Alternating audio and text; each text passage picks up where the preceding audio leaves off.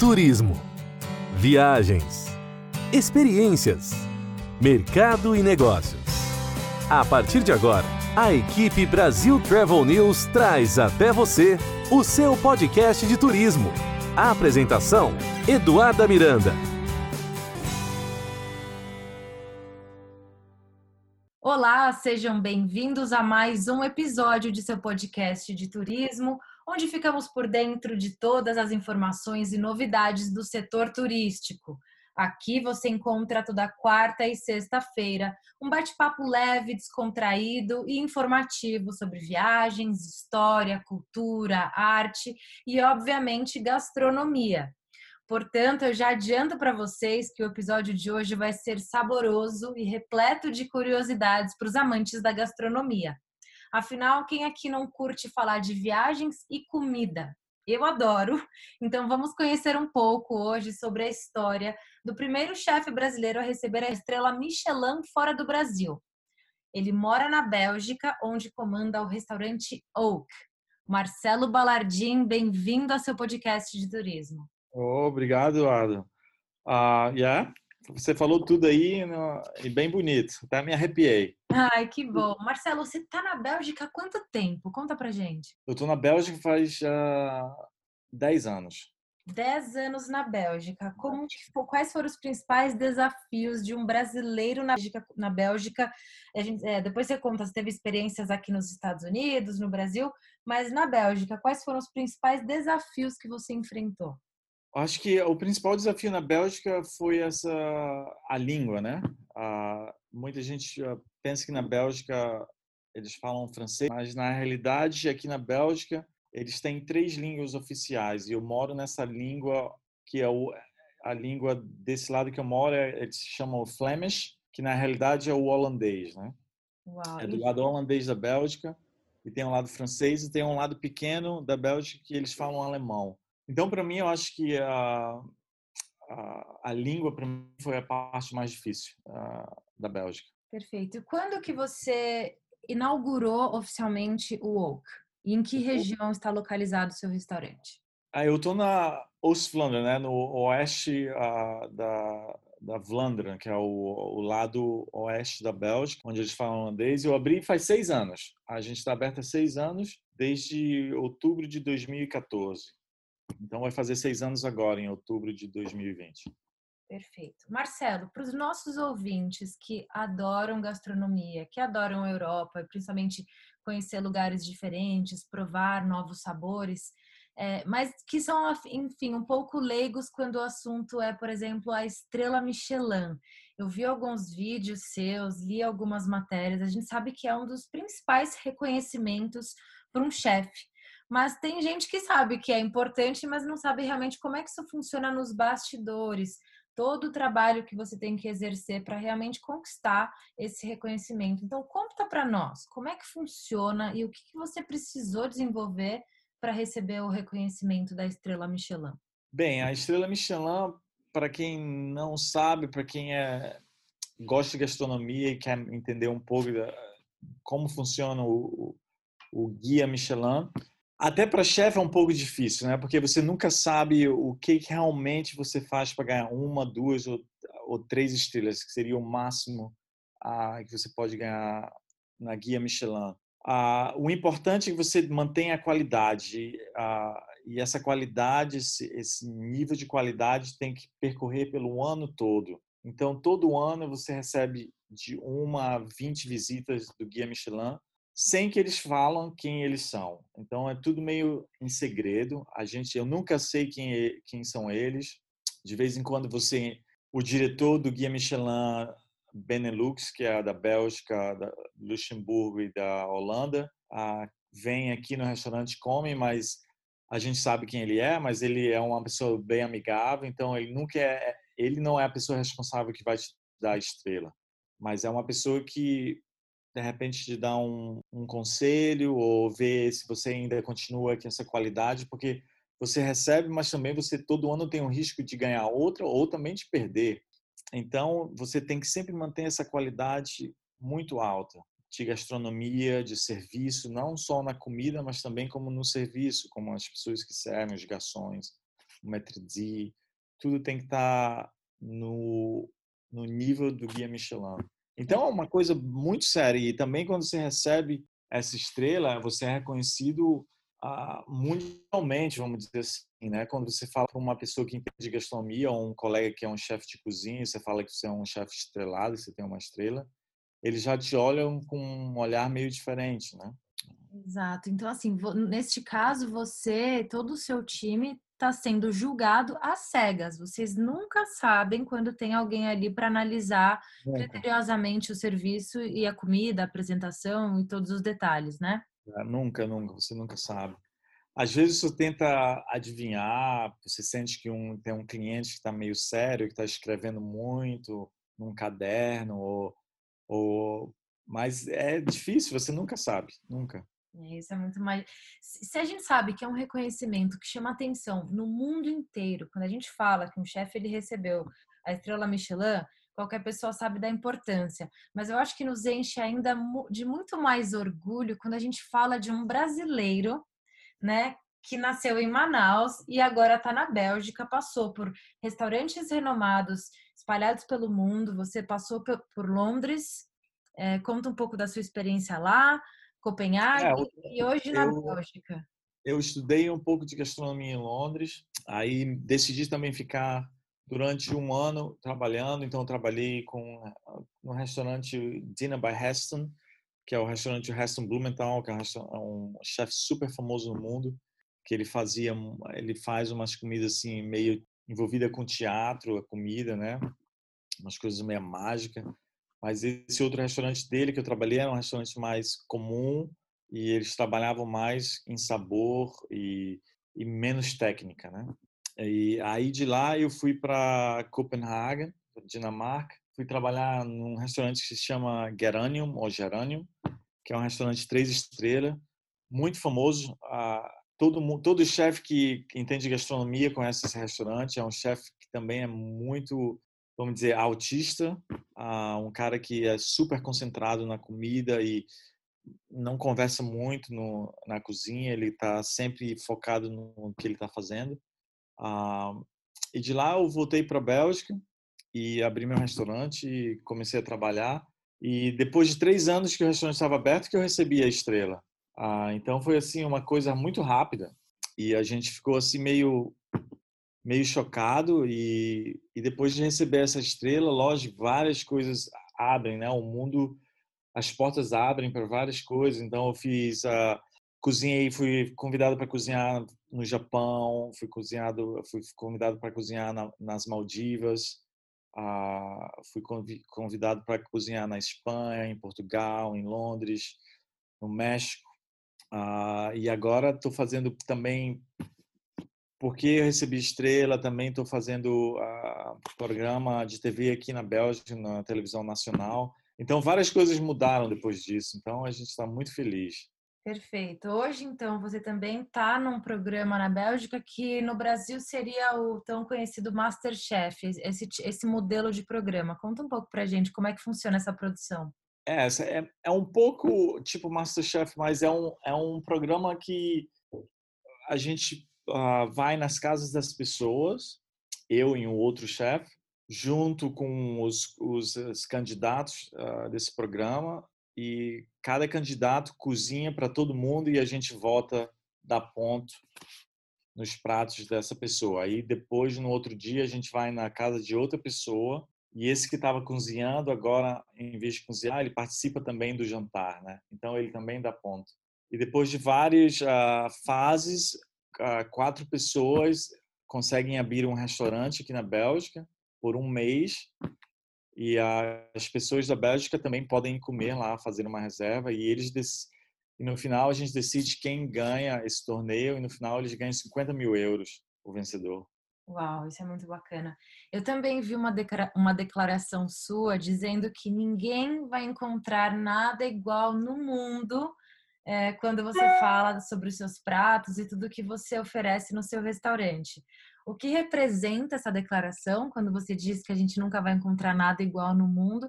E gostaria também que você explicasse um pouco para o nosso público essa coisa da gastronomia na, na Bélgica. O que há de curioso? Onde você conseguiu encontrar um mix e também inserir algo da gastronomia brasileira nas suas criações? Esse, com, essa comida que eu faço aqui no restaurante é uma comida muito minha, porque eu não tive muita experiência no senso de uh, de ser aquele cara que foi treinado realmente num restaurante clássico, que teve essa visão de, de comida clássica francesa ou italiana, ou mesmo da, do norte da Europa, ali da, de Copenhaga. Então, um tipo de comida que eu faço é um mix meio cosmopo, uh, cosmopolito mesmo, de misturar um pouco do Brasil com o Japão ou com a França, ou a França e o Japão, ou o Brasil e um pouco da Itália junto. Então, é uma comida que e muito diferente do que é acostumado aqui na Bélgica. Aqui na Bélgica, eles têm um, vamos dizer, um background uh, muito francês. Né? Eles têm uma influência muito grande da França. Então, são comidas às vezes um pouco pesadas, né? Com, com creme, com muita manteiga.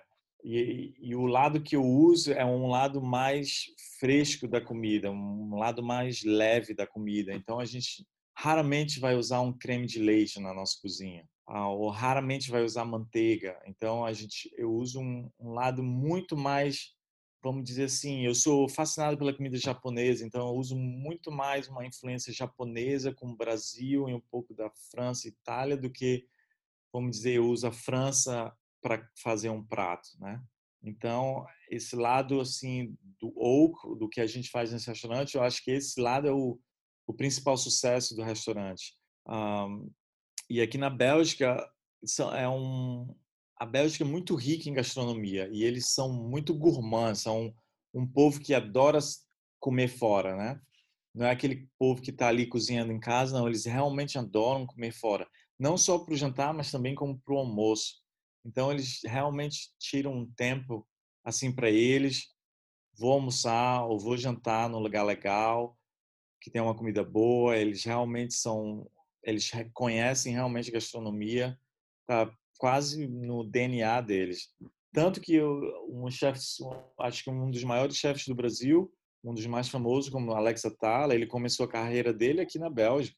Então, assim, esse é o, o, o nível da Bélgica em termos de gastronomia. Eu acho que para quem é uma pessoa gourmand no Brasil, a Bélgica seria um, uma parada muito legal de conhecer. Interessante. E vale lembrar aqui para todos os nossos ouvintes que o restaurante do Marcelo, o Oak, ele é um, um estabelecimento relativamente pequeno, mas que é sim parada obrigatória para você que está planejando e se estruturando para uma próxima viagem e vai passar pela Bélgica.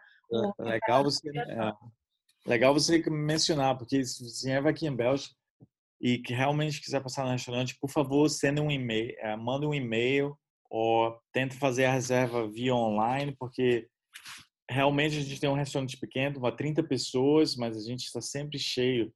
Para te dar uma ideia, assim, sexta-feira à noite, não existe mesas desse ano mais. Uau, que incrível, Marcelo. Parabéns. Então, assim, Isso mostra realmente o sucesso do Oak. Então, a, e vamos dizer umas quinta-feira à noite, porque a gente não abre sábado, domingo ou segunda.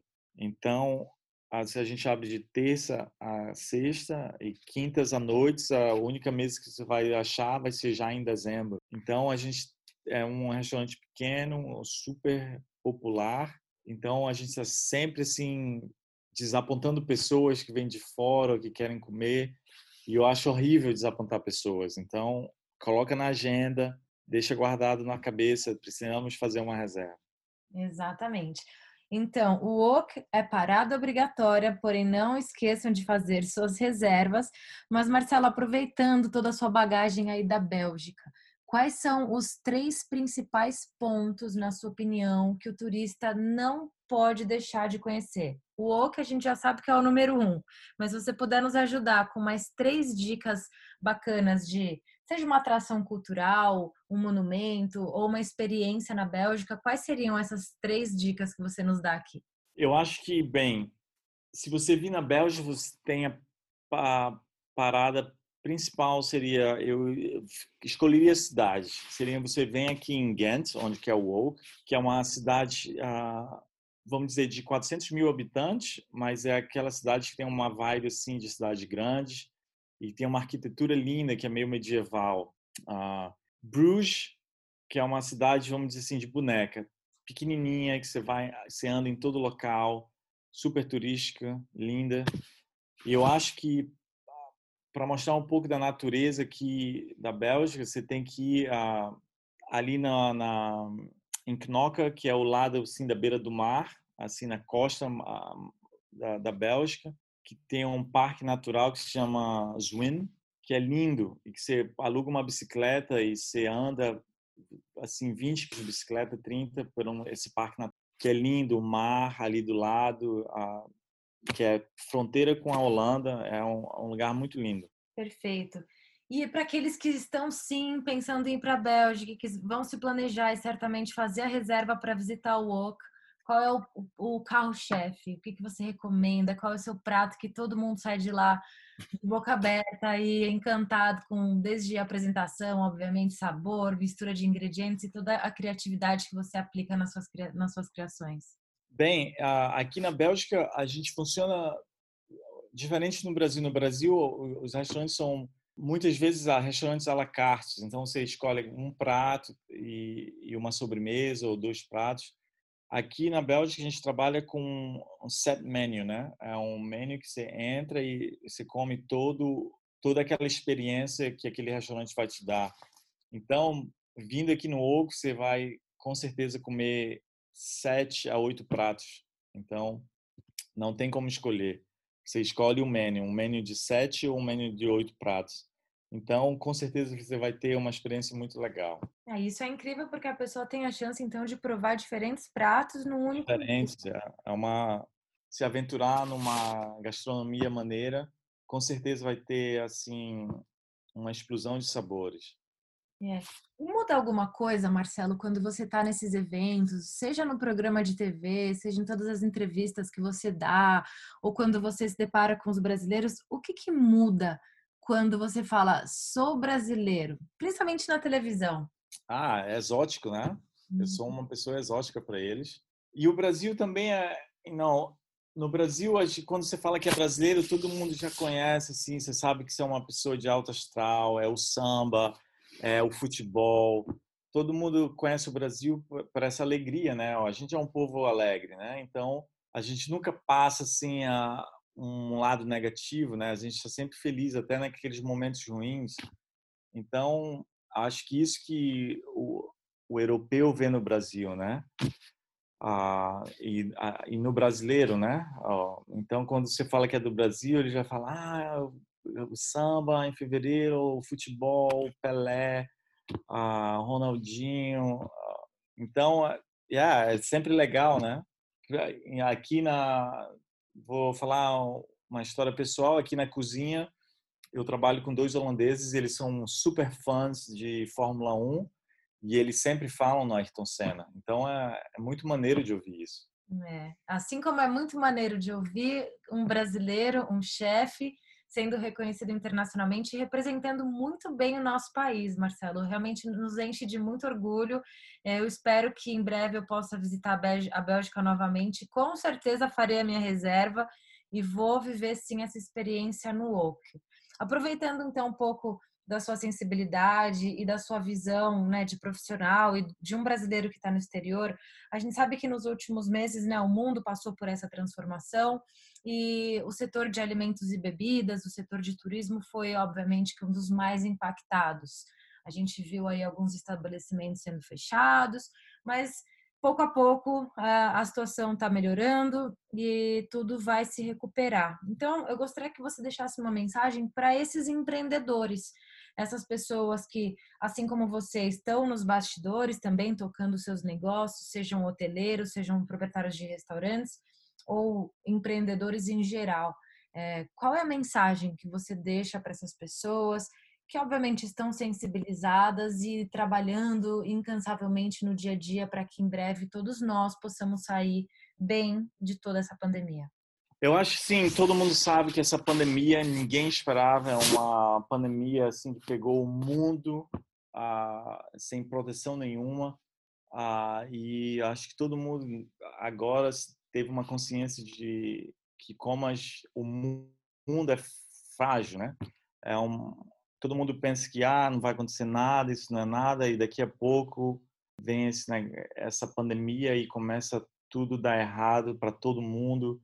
E para ver até que como um setor, a hotelaria ou esse lado turístico, restaurantes, um setor pode afetar uma, uma parte grande do mundo, né?